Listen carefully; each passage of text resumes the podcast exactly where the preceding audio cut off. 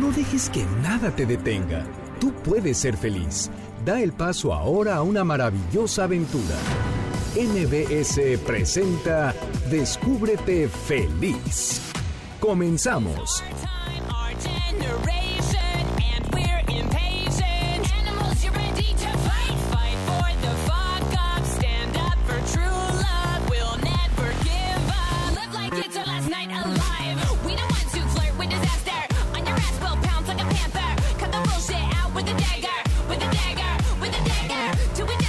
Hola, ¿qué tal? Buenas tardes. Soy Clementina Rodríguez y les doy la bienvenida a Descúbrete Feliz en este sábado 19 de octubre.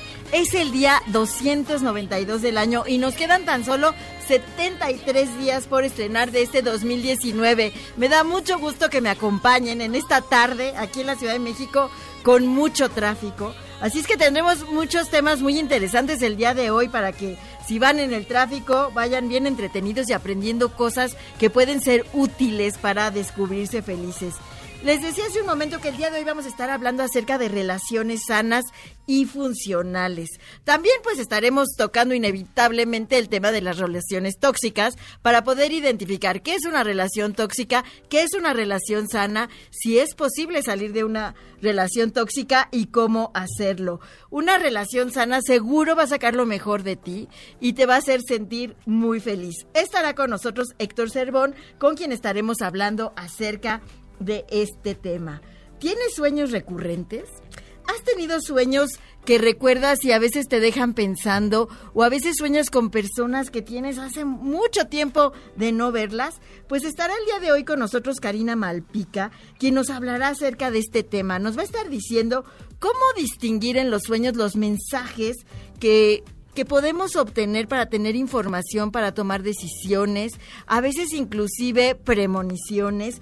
¿Cómo distinguir lo que sí es un sueño? que contiene mensajes, los que no contienen mensajes. A veces te cuesta trabajo recordar los sueños. Bueno, nos va a decir también qué podemos hacer para poder recordarlos y tomar esta información que tenemos ahí para usarla de una manera positiva y poder hacer de nuestra vida pues un espacio mejor y disfrutable para estar más felices.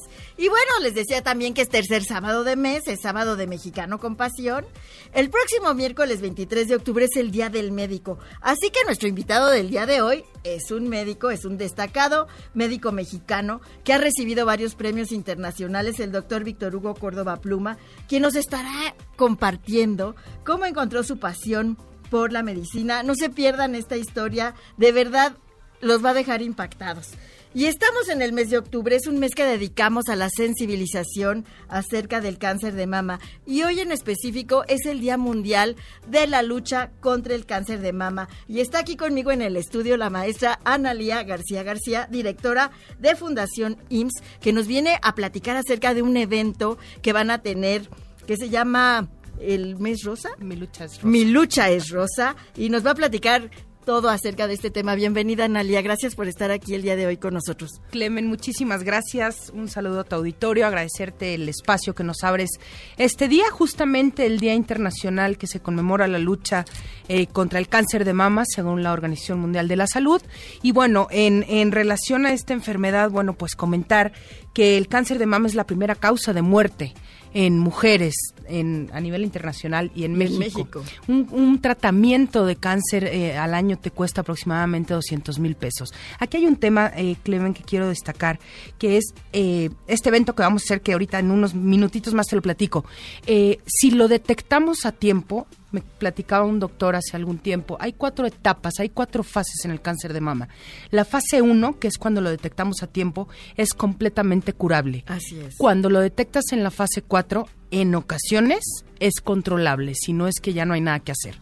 Entonces, en relación a este evento que vamos a llevar a cabo el próximo martes 22 de octubre, el único objetivo de este evento es sensibilizar y prevenir es esta muy enfermedad. importante prevenir. Y justo aquí en Descúbrete Feliz, hace dos sábados, empezando el mes de octubre, uniéndonos a este tema de la sensibilización del cáncer de mama, tuvimos una entrevista con un especialista, con un cirujano oncólogo, y insistíamos mucho este tema de prevenir, de tocarnos, de atrever a tocarnos, de atrever a autoexplorarnos, para poder detectar en etapas tempranas y que sea posible detectar este tipo de de enfermedades y poder controlarlas. Exactamente, y justamente el próximo 22 de octubre llevaremos a cabo la cumbre Mi lucha es rosa, más de 10.000 razones para estar de pie, un año más que hacemos este evento, la Fundación IMSS, eh, se llevará a cabo en esta ocasión en el Auditorio 1 de la Unidad de Congresos y Convenciones del Centro Médico Siglo XXI, en la Colonia Doctores, y como te decía, el evento es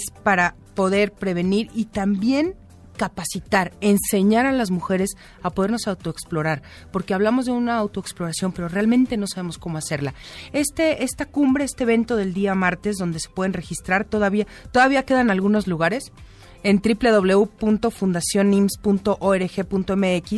Iniciamos a las ocho y media de la mañana con el registro y vamos a estar terminando aproximadamente a las seis y media de la tarde. ¿Qué, ¿En qué consiste este evento?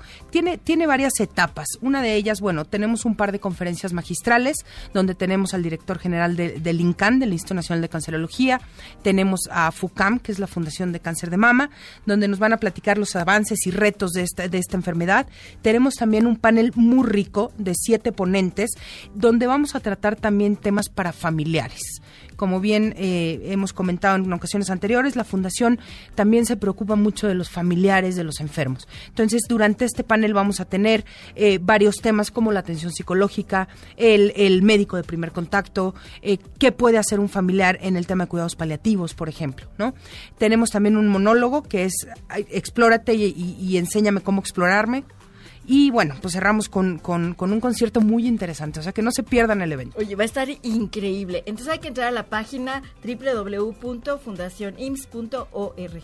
Punto MX. Punto MX, ok, para que ahí puedan inscribirse, todavía hay lugares, es muy importante. Mientras estés informado vas a poder tomar mejores decisiones, vas a saber a quién acudir, te van a estar dando toda esa información y también va a haber una expo.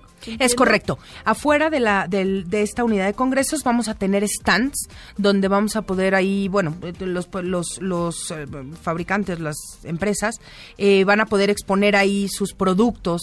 Eh, para acercarlos a las personas que sufren de esta enfermedad y que los puedan tener a la mano, porque a veces te cuesta mucho trabajo conseguirlos. Y la idea de estos expositores es que, es que nos den unos precios muy amigos. Ah, buenísimo. Entonces hay que acudir. Para las pacientes. Oye, y aprovechando ya que estás aquí, ¿cómo podemos contribuir con Fundación IMSS?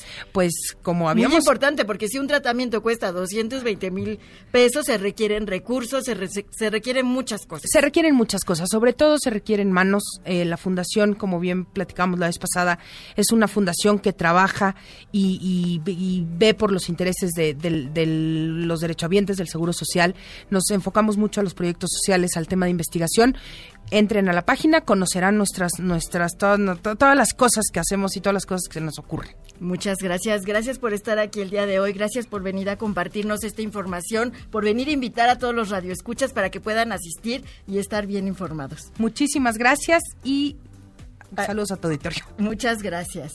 Amigos, y una de las fiestas más representativas de nuestro país, llena de tradición, cultura, misticismo, es el Día de Muertos. Y Xochitla, Parque Ecológico, nos invita a ser parte de esta tradición en familia y pasar una experiencia llena de magia, colores y aromas en el Festival de Noche de Muertos, el próximo sábado 2 de noviembre, que será un día de espectáculos, ofrendas, música, bailes, comida y, por supuesto, mucha diversión podrás disfrutar de dos funciones del juego de pelota prehispánico y apariciones de La Llorona. Se trata de una experiencia inolvidable que no te puedes perder. Si quieres ser parte de esta celebración, puedes adquirir tus boletos en las taquillas del parque o a través de la página boletia.com.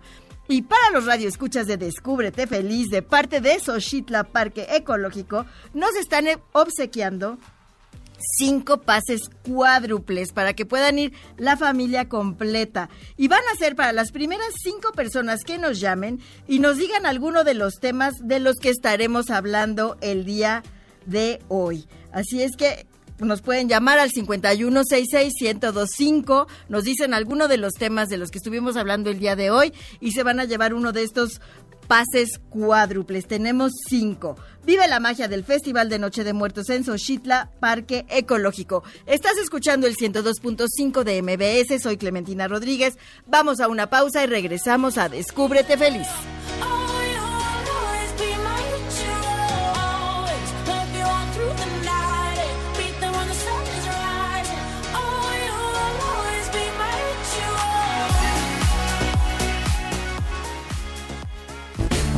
Abre la puerta a la alegría. Déjala entrar. Descúbrete feliz. Regresamos. La felicidad se siente. Vive en ti. Descúbrete feliz. Continuamos.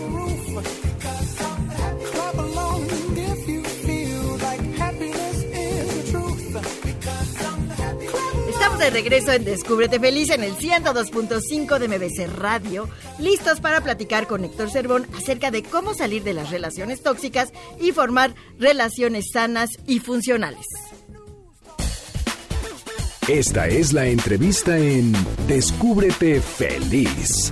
Héctor Cervón es ingeniero químico con una pasión personal por el desarrollo humano, organizacional y de conciencia. Es autor del libro Inteligencia Simbólica y Efectividad Organizacional. Tiene más de 25 años de experiencia en una combinación como gerente de grupo senior en Procter Gamble Latinoamérica y como experto consultor y coach al frente de Vite Consultores, ayudando a las organizaciones en Latinoamérica a crear culturas de alto desempeño y como tallerista, conferencista y terapeuta al frente de Reflexiones al fondo del estanque. Bienvenido, Héctor. Muchas gracias por estar aquí con nosotros el día de hoy. Muchas gracias, Clemen. Muchas gracias a MBS, a este programa Descúbrete Feliz. ¿No? La felicidad es nuestro fin último y aquí estamos. Y está a nuestro alcance. Totalmente. La idea es abrir los ojos y buscar estas herramientas como esta que nos acercas tú de conocer las relaciones tóxicas para poder hacer de nuestra vida una vida mejor, una vida en la que podamos estar felices y podamos estar contagiando a los demás y tengamos un mundo mejor.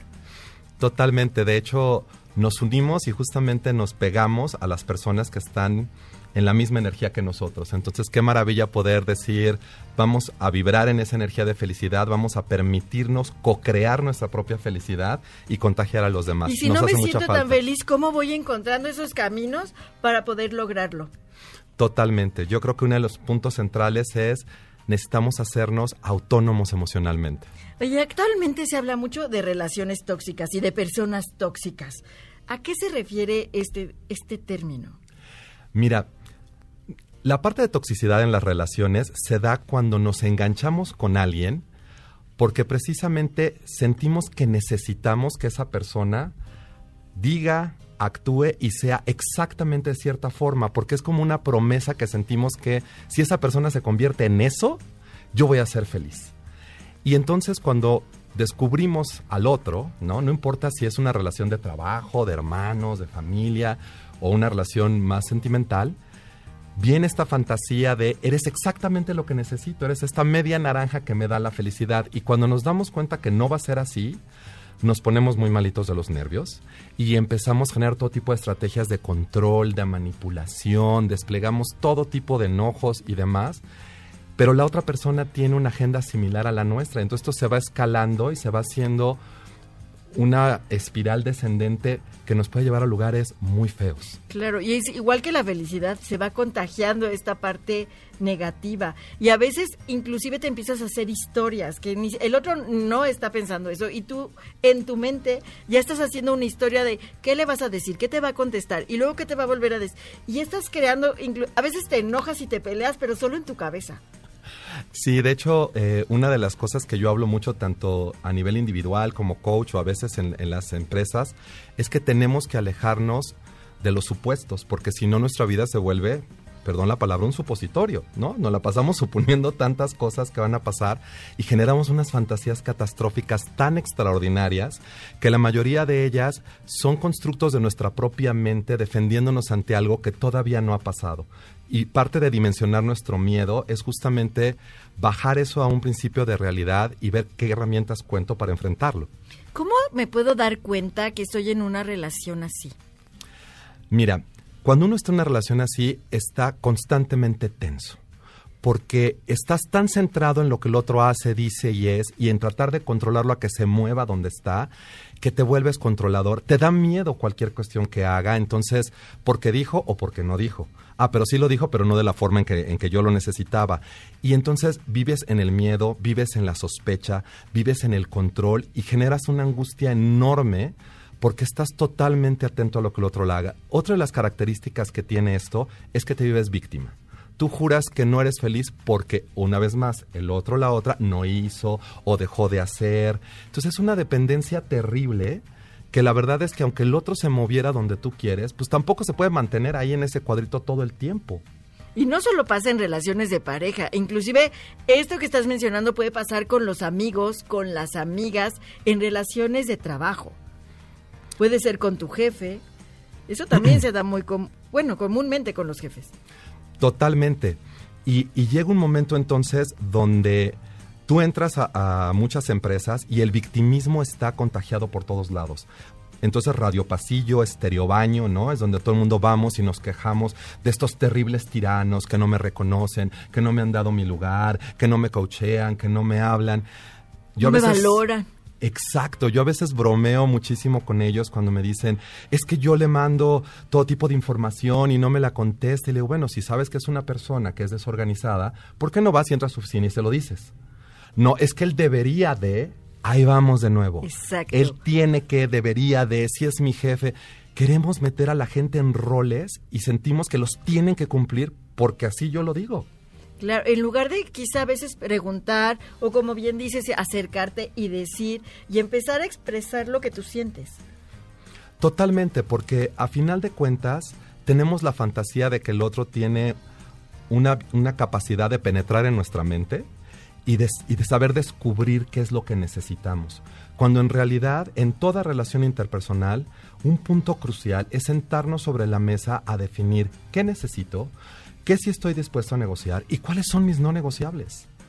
Para saber con qué jugamos, ¿no? Es un tablero, o sea, la vida puede ser tan lúdica, tan feliz, tan rica, pero tenemos que ser claros en qué sí estoy dispuesto a dar, en qué estoy dispuesto a negociar y qué cosas no se tocan. ¿Y qué pasos puedo hacer para empezar a salir de una relación tóxica? Bueno, lo primero es dejar el enfoque en el otro. Algo bien difícil, porque nos encanta estar viendo el problema en el otro y no en mí. Entonces, y lo segundo es empezar a desarrollar tu autonomía emocional. ¿Qué es tu autonomía emocional? Tienes que empezar a ver qué sí está en tus manos proporcionarte para hacerte feliz. Sé que esto suena contraintuitivo porque nos han dicho que la felicidad siempre viene de afuera, pero tienes que empezar a cultivar primero tu propio jardín. Ver qué es lo que te hace a ti bien, independientemente del otro. No puede ser que si el otro está de malas, entonces tú estás mal. Cuando empiezas a darte cuenta qué actividades, qué personas, qué cosas son las que a ti te llenan, desde ese lugar empiezas a tener esa parte de autonomía emocional y es el primer pasito para tener la mínima distancia crítica para sanar la relación. pero es maravilloso ese pequeño pasito porque es un paso que cuando ya lo das, no lo das para atrás porque te empiezas a conocer, empiezas a reconocer todas estas cosas que tú nos, nos comentas, nos compartes, pero ya que las reconoces, no vas a irte para atrás nunca más. Entonces es un pequeño pasito, pero muy grande, porque te va a mantener en esta autonomía emocional por toda tu vida, quizá. Totalmente. Y una de las invitaciones que yo siempre les hago eh, a todas las personas con las que llego a trabajar, ya sea en talleres o, o como coach, es justamente eso una vez que te das cuenta que puedes ser autónomo emocionalmente, después necesitas esos espacios, ¿sabes? Y, les digo, tú no estás amando a alguien todo el tiempo, es contacto y retirada. Entonces, y hay veces que necesitas espacio para estar solo contigo, para pasártela bien, porque no en todas las cosas las vas a compartir. Esa es otra de las fantasías extremas que tenemos, que tenemos que coincidir en todo. Qué horror, qué flojera. Sí, no, no, y sería muy aburrido. muy aburrido. Eh, cuando puedes enriquecerte de o tener opiniones distintas, que quizá te gusten, quizá no te gusten, pero puedes analizar si son interesantes o no. Totalmente. O cómo te podrían funcionar. Claro, y yo lo que les digo es, cuando cada quien ya tiene cultivado su jardín, entonces sí podemos cultivar un tercer jardín que es el jardín de la relación. Yo soy responsable de mi jardín y ahí te puedo invitar, puedes ir o no puedes ir. Tú me puedes invitar al tuyo. Es tu elección. Exacto. Y aquí están mis amigos, mis cosas, lo que a mí me nutre, ahí están los tuyos. A veces intercambiamos. Y aparte tenemos otro jardín que ahí sí decidimos qué plantas ponemos y nos ponemos de acuerdo, porque es de los dos. Cuánto tiempo le queremos dedicar, eh, qué responsabilidades queremos asumir. Y hay todo tipo de jardines, ¿eh? Desde muy chiquititos hasta muy grandototes. Claro, y donde puede ser un lugar armonioso, donde todos los colores de las flores pueden combinar y pueden hacer que estas personas que estén ahí se puedan sentir muy contentas. Totalmente. Tenemos preguntas del público. Karina Barros dice, después de salir de una relación tóxica, ¿qué cosas nos recomendaría para recuperar la estabilidad emocional? Bueno, creo que el primer punto vas a pasar por varias etapas. La primera etapa es una etapa de síndrome de abstinencia. Por muy loco que parezca, estamos tan acostumbrados a la presencia de la relación tóxica que le empezamos a extrañar, inclusive le empezamos a poner de color de rosa pensando que no era tan mala. Tienes que pasar esa etapa y pasar un proceso también de reconocer lo que sí se fue que pudiera valer la pena. Y una vez que pases ese duelo, tienes que darte el permiso de explorar, de aventurarte como un niño a saber, ok, no me sé relacionar más que de esa forma, pero puedo aprender a relacionarme distinto. Y entonces empiezas a poner esos nuevos parámetros de relación.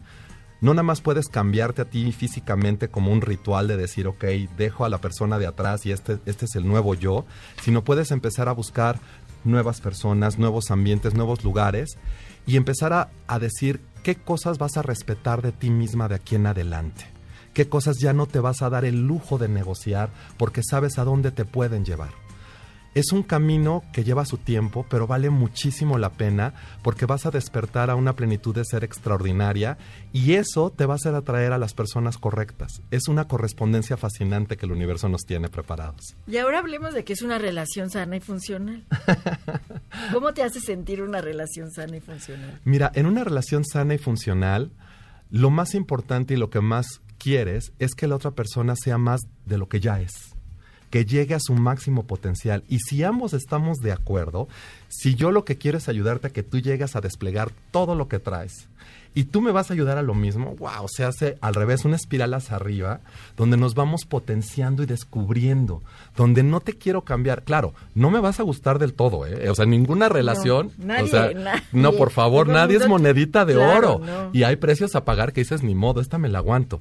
Pero aún eso es bien Todo lo demás compensa. Claro, cuando empiezas a ver esta maravilla de ver al otro lleno de todo lo que le gusta, de todo lo que hace, realizándose por la vida y que tú eres una parte que coopera y que ayuda a eso y viene de regreso, es fascinante. En las relaciones sanas y funcionales se valen los nos. Porque sabemos que a veces, pues no quieres o no puedo. Pero no importa, porque como soy autónomo emocionalmente, si ahorita no me lo das, pues yo me lo sé dar. Ya vendrá después. Y entonces no dependo tanto de la otra persona como, como en las relaciones que son tóxicas. Exactamente, porque cada quien tiene todo lo que necesita para desplegar sus alas, para sentirse pleno todo el tiempo. Totalmente, y entonces estoy contigo no porque te necesito, sino porque te elijo. Estoy increíblemente bien contigo, pero ¿qué crees? También sin ti. Y a mí me da mucho gusto que tú estés muy bien conmigo y también sin mí. De hecho, en las relaciones sanas sabemos que uno voltea a ver al otro y le dice, oye, ¿no será que necesitas ahorita vivir otras cosas? Ve a cargarte de energía de cosas que yo no te puedo dar. Hay hasta una invitación de vete porque vas a regresar bien contento, bien contenta y eso me lo vas a compartir en lugar de quédate, no salgas. Claro, nos va a hacer mejor a la relación. Totalmente. Héctor, estás aquí en México porque veniste a dar un curso. Platícanos, ¿cuándo es? ¿De qué se trata? Sí, mira, vengo a dar un taller de dos días. Es el sábado 9 y domingo 10 de noviembre. Y el taller se llama Relaciones Sanas y Funcionales, que justamente abordamos toda esta temática. Eh, los vamos a llevar para entender que la relación es siempre dinámica. Nunca, nunca se termina de aprender en la relación y aparte, eso es lo que le da el sabor. A veces sentimos, pues yo ya trabajé en mi relación y se va a quedar. No, no, no es igual que la salud. Estás haciendo algo para mejorar tu salud, está mejorando. No estás haciendo nada, está deteriorando. A la relación hay que echarle chambeando todo el tiempo. Y si le entramos con ese gozo y aprendemos que aparte va a cambiar. La persona con la que estás hoy, pasado mañana no es la misma, porque tú tampoco. Y cuando empezamos a entender esa dinámica de cambio, se vuelve muy padre. Y por el otro lado también vamos a ver, bueno, y cuando se nos hace engrudo la cosa, porque pues de repente puede sucedernos, ¿no? Hasta la relación más increíble se atora. ¿Cómo salir de ahí? Cuando nos ponemos malitos, cuando nos ponemos tóxicos, que nadie está exento de hacerlo, cómo salir de ahí. Todo eso lo vamos a trabajar el 9 y 10 de noviembre aquí en la Ciudad de México. ¿Y dónde pueden tener información las personas que nos escuchan y quieren saber más? ¿Alguna página? Sí, tenemos una página, es www.desdeelfondo.net. Nótese que dije desde el fondo porque es ahí una doble E, hay una trampita por ahí. Y también puedes pedir informes vía WhatsApp a los teléfonos 55 82 10 99 23 o al 55 73 95 50 22. Muchas gracias, gracias Héctor. Aparte, Héctor nos trajo unos regalos para ustedes. Tenemos seis libros de inteligencia simbólica y efectividad organizacional. Se los vamos a dar a las primeras seis personas que nos llamen al 5166125 y nos digan de las relaciones sanas y funcionales. Vamos a lo positivo. Claro. ¿Qué es una relación sana y funcional que nos acaba de compartir Héctor Cervón? Gracias por estar aquí. ¿Dónde te encuentran las personas? Nos repites tu página, por favor, para que quienes quieren saber más, quieren contactarte, te puedan encontrar. Claro que sí.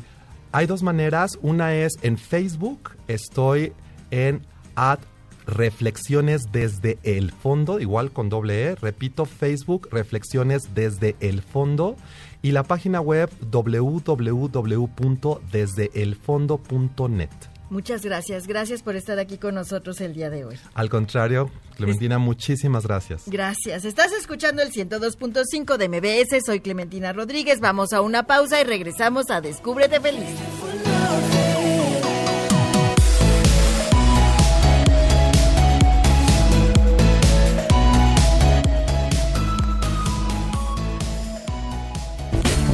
Abre la puerta a la alegría. Déjala entrar. Descúbrete feliz. Regresamos. La felicidad se siente. Vive en ti. Descúbrete feliz. Continuamos.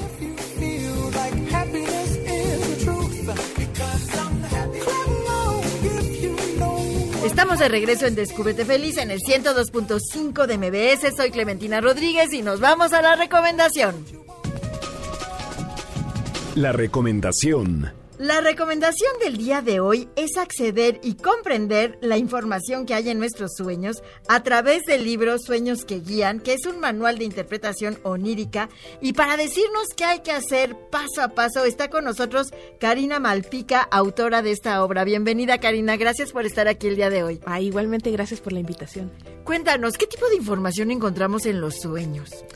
De todo tipo. Hay una que no sirve y otra que sí sirve y entonces hay que diferenciar primero que hay tipos distintos de sueños. Y ese es como el primer paso. ¿Cómo, cómo podemos saber cuál sirve y cuál no? Primero llevando un diario y acordándote, porque si no, no te sirve de nada. Sí, si hay, no hay personas recuerdas. que no se acuerdan de los sueños o que te dicen no me acuerdo, pero a veces yo creo que les vienen chispazos. O que nada más lo recuerdan en el momento en que te lo cuentan, pero ya, después se va, ¿no? Y si tú tienes tu diario de sueños y lees un mes completo, ahí sí puedes hacer un análisis. Si no, ya se te olvidaron al día siguiente. Ok, y hay que escribir exactamente el sueño o qué, con qué persona soñaste. ¿Qué es lo que debemos destacar de los sueños? Pues si quieres hacer la disciplina, escribe todo lo que se te venga a la mente, sea lo que sea, cuando despiertes, sea sueño o no. Porque así es como se hace precisamente el hábito. Y una vez que ya lo tengas, entonces escribe con mayor detalle posible quién está, cómo está, qué trae puesto. Cualquier Lo- detalle los, puede ser ma- importante. los mayores detalles que recuerdes hay que anotarlos. Ajá, y luego como dejar un poco enfriar eso y ya con calma otro día vuelves a tu diario de sueños y ahí sí ya cuando lo lees a veces te sorprendes de que tú hayas soñado eso porque no ya lo ni te acuerdas quizá. Y en ese estado es cuando realmente sí puedes hacer un análisis. Y te viene información de repente, te recuerdas cosas o cómo funciona. Pues primero hay que hacer ah, justo lo que decía Freud de la interpretación de las palabras en nuestros sueños para que no recurramos a diccionarios que a veces nos despistan, Ah, Justo eso te iba a preguntar también. porque, por ejemplo, si alguien sueña con una enfermera y cuando era chica esa persona, una enfermera le pinchó y le hizo daño, ella tiene asociado enfermera con daño. Y si en un diccionario dice que es amor universal desinteresado, pues no se le va a aplicar. Claro, nada que ver, ¿no? Porque una cosa es ese recuerdo que tú tienes, porque esa es otra de mis preguntas, ¿de dónde viene esta información que se revela a través de los sueños? Bueno, según las teorías que cuento en el libro, hay el inconsciente individual, que es nuestra propia información, luego el inconsciente colectivo, que es el almacén de toda la humanidad, y según algunos maestros, ese almacén está dividido en grupos y lo que pasa en esos grupos te afecta y se transmite también a través de los sueños, como pueden ser eh, problemas familiares que nadie te ha contado, pero que por ahí te puede llegar a ti información. Y que, quizá tú los percibes, porque a veces no hay secretos, siempre en todas las familias los hay, pero cuando entras quizás creo que se nota más cuando eres niño, que entras cuando hay una conversación de esas que dicen los niños no deben escuchar, pero los niños pueden percibir que algo está sucediendo y eso se queda en nuestro inconsciente. Sí, bueno, de hecho se supone que somos todos un poco telépatas, ¿no? Aunque no nos Aunque no lo creamos. Ajá. Y en el sueño sí sale esa información que hemos percibido por medios no objetivos, digamos, ¿no? ¿Y qué se puede hacer cuando piensas que no recuerdas los sueños? ¿Qué puedes hacer para empezar a recordarlos? Primero cambiar tu hora de despertar, porque hay unos periodos que no hay sueños realmente y que estamos descansando muy profundo, y luego otros seguidos donde sí hay imágenes, otra vez se cambia la secuencia y así. Entonces, si siempre te despiertas cuando no hay sueño, adelanta o atrasa tu despertador para cambiar esos horarios y es posible que ahí ya pilles esos momentos de estar en contacto con los sueños. Y entonces ya poder empezar a hacer tu diario y empezar a escribir en tus sueños. También hay una teoría que dice que puedes recibir mensajes de personas que ya no están en este plano a través de los sueños. Pues sí, justo como yo hago talleres de eso, al principio como yo no tenía esa experiencia y aún no la tengo, la gente llega y me cuenta que vino su abuelita y se despidió, que vino su papá, que vino no sé quién. No me preguntan, o sea, ellos están súper convencidos de que las personas vienen y les dicen así como algún, algún mensaje importante que quieren decir antes de irse, ¿no? De despedirse. Entonces, después yo, eh, pues, leí cosas de esoterismo y ahí dice que sí, que efectivamente hay algunas almas que saben cómo meterse a tus sueños y se pueden despedir pero no todas las almas de las personas. Yo creo que también depende qué tan conectado estés con tus sueños, qué tanto estés dispuesto a recordarlos, porque también hay esta parte de nosotros donde está la negación, que a veces si no hay una prueba científica no lo creemos, y que necesitas como más sustento para empezar a creerlo. Pues yo creo que está bien. Yo soy partidaria de las dos cosas, ¿no? Porque también hay gente que es como súper supersticiosa y se va al extremo contrario, ¿no? Entonces yo creo que un sano punto medio de 50% puede ser verdad, 50% no. Es lo más equilibrado para caminar por el mundo de los sueños, porque hay cosas muy locas por allí, ¿no? Pues dinos, ¿cómo podemos recibir guía a través de los sueños? Un, un poquito, cuéntanos de lo que viene en tu libro Sueños que guían. Hay una guía que simplemente es con esto que decíamos, de tener el diario y la mente abierta a recibirla. Por ejemplo, ahora que fui a Chile, me contaron la historia de, bueno, me pusieron el video de una señora que cuenta su historia, que ella vivía con sus hermanos y su abuela, la abuela se muere y ya económicamente el peso recaía sobre ella y no sabía qué hacer. Y la abuela llegó en la noche y le empezó a aventar eh, arriba de su cama unas que parecían papas y cuando ella las recogió no eran papas, eran como otros tubérculos y estaban horneados, no fritos. Y entonces eh, la abuela le dijo que esa era una idea para un negocio. Y efectivamente esta pata se hizo rica con eso, ¿no? Wow. hay que estar muy atentos a los sueños. Ajá, entonces a veces no, no es necesario que los pidas, sino alguien buena onda por allí te envía la idea. Pero si quieres tú hacerlo, hay que escribir en el cuaderno, en el diario de sueños, una pregunta antes de dormir para pedirle a tu inconsciente, al inconsciente colectivo, a quien se apiade por ahí de ti, que te responda esa pregunta, ¿no? Y puedes preguntar de todo, desde dónde está mi perro que anda perdido hasta eh, qué debo de hacer con mi vida en estos momentos, qué debo de estudiar o cosas más profundas e importantes para ti. Claro, porque como la información viene entonces de este de tu inconsciente y del, del consciente colectivo, inconsciente colectivo, pues ahí tienes mucha información que puedes usar para tener una vida mejor.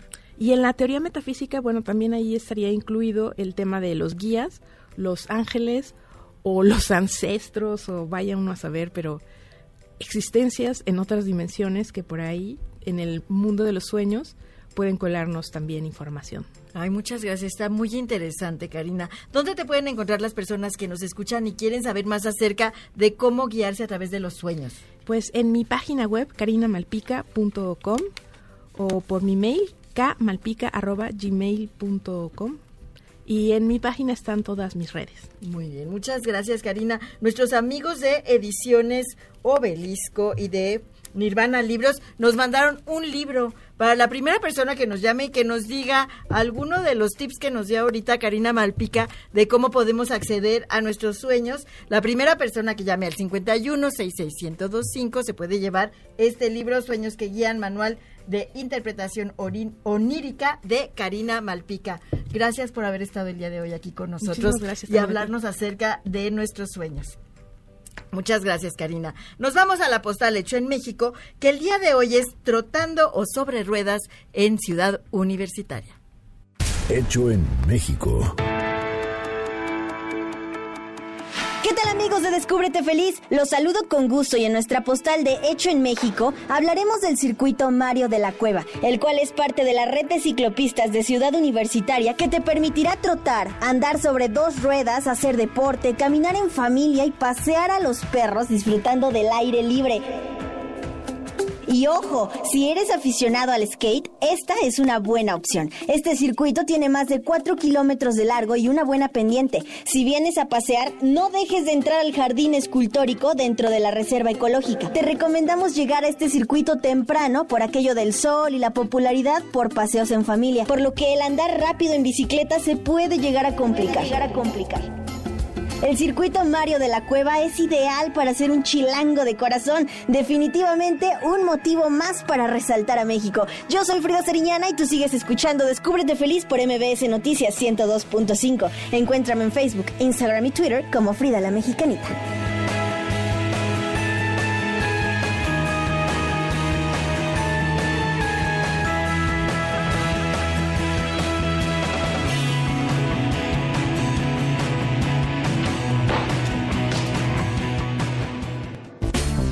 Abre la puerta a la alegría.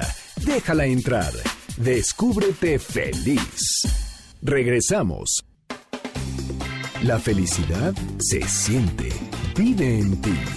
Descúbrete feliz. Continuamos.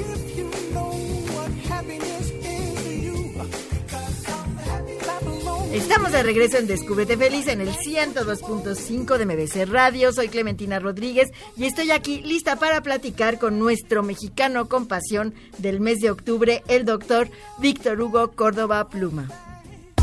Mexicano con pasión el doctor Víctor Hugo Córdoba Pluma es médico cirujano general egresado de la Facultad de Medicina de la UNAM, donde obtuvo la distinción doctor Gustavo Vasprada por obtener el mejor promedio. Cuenta con un posgrado en medicina interna por la UNAM, maestría en ciencias médicas, es egresado del programa de alta dirección AD del IPADE y recientemente participó en el curso internacional de continuidad y actualización impartido por el IPADE. Es socio titular de la Sociedad Mexicana de Nutrición de Endocrinología y consejero titular del Consejo Mexicano de Medicina Interna AC y cuenta con tres premios internacionales, el premio otorgado por el International Society of Internal Medicine, premio honoris causa del Consejo Iberoamericano a la excelencia y a la calidad educativa por la Sociedad Paraguaya de Medicina Interna y reconocido también por la American College of Physicians. Bienvenido, Víctor Hugo. Es un gusto tenerte aquí en Descúbrete Feliz como nuestro mexicano con pasión, porque es, esta próxima semana será el Día del Médico. Hola Clementina, gracias por invitarme. Me siento muy contento y orgulloso. Yo encantada que vengas y que nos platiques cómo encontraste tu pasión por la medicina.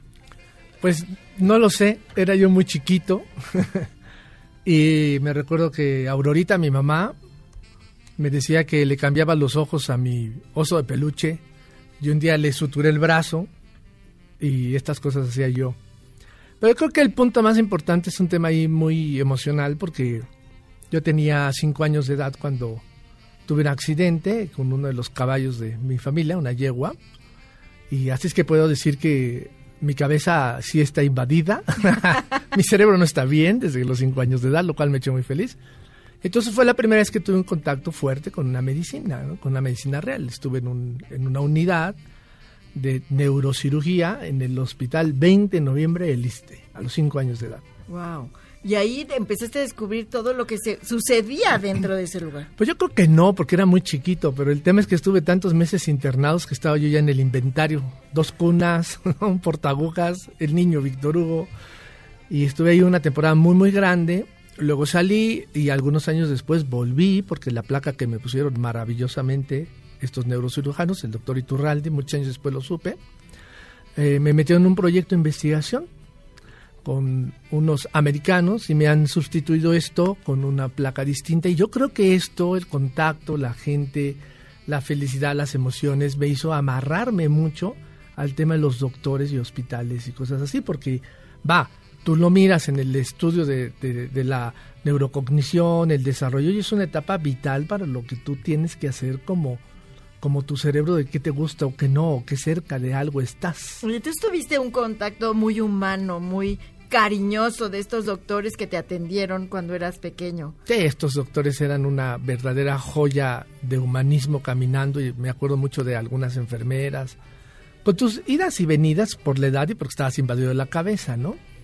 Y me acuerdo también mucho, porque la vida es así, que muchos años después volví al hospital, yo ya como estudiante de medicina, y me permitieron las autoridades de ese hospital, me permitieron ir a buscar los microfilms de lo que fue mi, mi expediente y, curiosamente, hace algunos años, el Colegio de Medicina Interna y la Sociedad Latinoamericana de Medicina Interna con el doctor José Luis Acaqui me hicieron un homenaje en el auditorio de ese hospital. ¡Wow!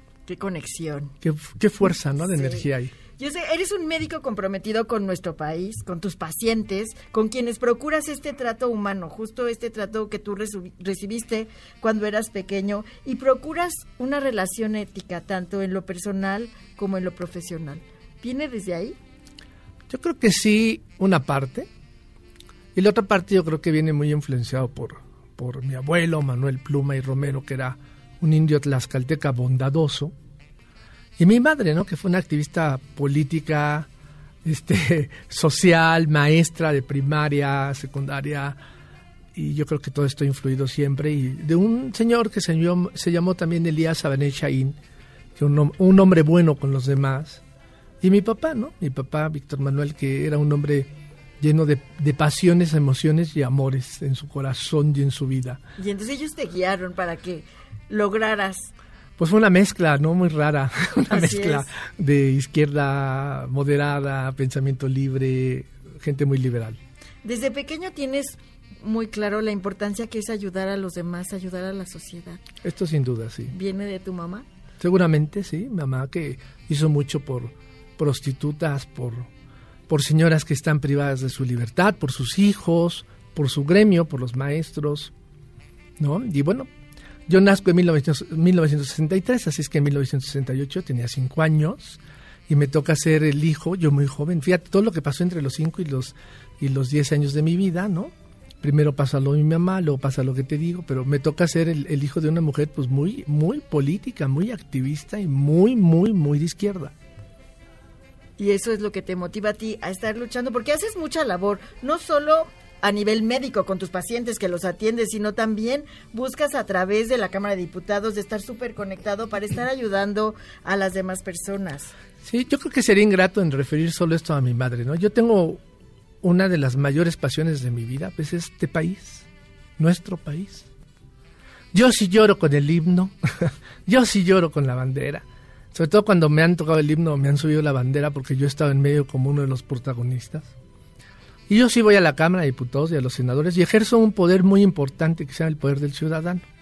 Y así como he tenido la situación de saber de gente que se queja de muchos políticos porque no lo reciben, pues mi experiencia desde Luis Donaldo Colosio hasta acá, con políticos de izquierda, de derecha, del centro o de las mezclas que después tenemos como buenos mexicanos, es que a mí los políticos siempre me han escuchado, siempre me han abierto la puerta y también que, creo que soy prudente en lo que pido y en lo que digo, porque siempre he pedido para los demás y lo voy a seguir haciendo porque este país es así, es un país bueno, de gente buena.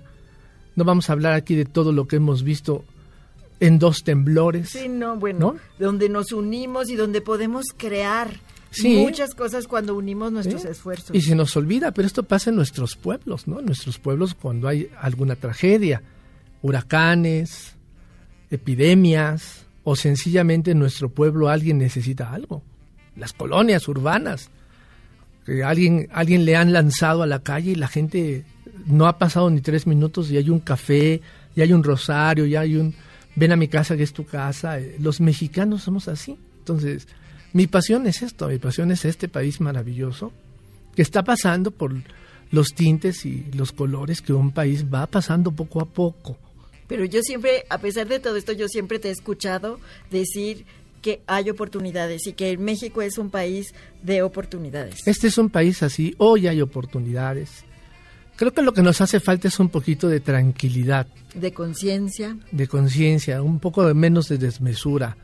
Y entender que los cambios siempre van a ser algo que nos preocupa. Pero es un país noble, es un país donde sí hay un proyecto y yo creo que la mayoría de nosotros le tiene mucho amor a este país, o los que somos muy nacionalistas como yo, sin perdernos en el tema. No, no, no hace falta que nos olvidemos de que este país cuando se sale a la calle o cuando está adentro siempre hay fraternidad. Yo creo en esa circunstancia y por eso hago gestión y, y labor social por la gente que lo necesita. Y a veces pues no está en mis planes, pero si alguien viene y me dice, oye, Víctor Hugo, que no sé, pues vamos a ver, busquemos a alguien que nos ayude. Claro. Así es que ya está, ¿no? Estás también comprometido con tus colegas y cada año otorgas una beca, la beca Manuel Pluma Romero. Estoy comprometido hace muchos años, 30 probablemente, con el gremio médico, porque el gremio médico es muy sui generis, es muy observado, es muy regulado. A mis compañeros les han pasado muchas cosas. Hay quienes los han privado de la libertad y he estado en esa lucha he ido a sacar, tengo el orgullo de decirlo, de ir a sacar de la cárcel a mis compañeros de profesión. Favorecemos una beca, es correcto, para mujeres tlaxcaltecas que quieren estudiar medicina. Pero favorezco también junto con mi equipo de gente maravillosos, favorezco muchas causas que hagan que alguien que no tiene dinero pueda alcanzar una profesión. Yo estoy convencido que en este país y en muchos el único fenómeno de ascenso social real es la educación. Y quienes somos egresados de una universidad privada, perdón, de una universidad pública, diferente a las privadas, sabemos que en la educación pública la ventaja es que tú puedes ser alguien sin nada, sin nada económicamente, y la universidad pública te lleva a ser alguien. Y este fenómeno, esta persona, cambia su entorno social familiar. Y ese es el principio del cambio del tejido social. Cuando tienes contacto con las universidades privadas, como yo después al final de mi vida, en el IPADE, te das cuenta que hay mucha gente que está ahí que ha hecho mucho porque el sistema público se favorezca. Y por eso es que creo que uno de los puntales a lo que yo me dedico siempre es a favorecer que quien no puede pero tiene el talento llegue. Esto es lo mejor para todos. Claro, y también te he escuchado decir justo un poco de lo que estás hablando. He, no he tenido nada. Entonces todo se puede conseguir. Sí, bueno, no he tenido nada de verdad. Sí, lo sé, yo te he escuchado decir Sí, yo, yo eh, de niño no tenía ni zapatos, ¿no? Eh, eh, estas cosas te van enseñando el valor de, de, lo que sigue o te quita las alas, así es que yo creo que es donde no se te deben ir las alas. Sí, hay que tener cuidado, pero también hay que esforzarse, hay que ir buscando esas oportunidades que son las que te hacen llegar a donde estás ahora hay que trabajar mucho con pasión. Así es. Pues te agradezco mucho que hayas aceptado la invitación de venir el día de hoy, de ser nuestro mexicano con pasión del mes de octubre. ¿Dónde te encuentran las personas que nos escuchan y quieren contactarte? Pues 51 35 27 93 o en mis redes sociales que todas tienen mi nombre. Víctor Hugo con doble G. Con doble G, mi página www.hugocordoba.org. Sí, el doctor Víctor Hugo Córdoba Pluma, muchas gracias por estar aquí el día de hoy. Ya están aquí con nosotros el doctor Héctor Zagal y Carlita. Hola, ¿qué tal? ¿Cómo estás? Muy bien.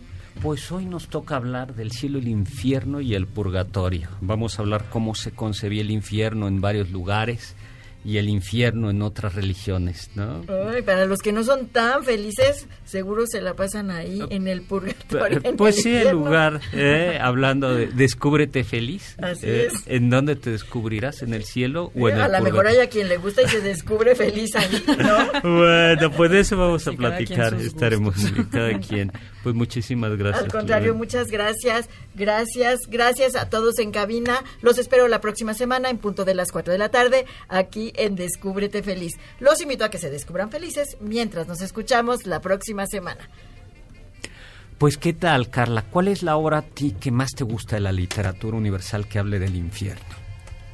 Mm, la Divina Comedia. doctor. Sí, yo creo que todo el mundo pensamos. Alguien decía por ahí que es, eh, a mí también Rambo, una temporada en el infierno. Ah, bueno. Aunque sí, resulta claro. que al final no es tan tan real como parecería. Pero lo curioso es que todas las descripciones más, viva, más vívidas siempre son del infierno y no del cielo. Y alguien decía por ahí en la literatura que eso se debe a que todos hemos tenido experiencias negativas y podemos imaginarnos lugares de mucho sufrimiento, pero difícilmente podemos imaginarnos un lugar de muchísima felicidad. Bueno, pues vamos al corte y regresamos a hablar en el banquete sobre felicidad, infierno y cielo. Paraísos purgatorios.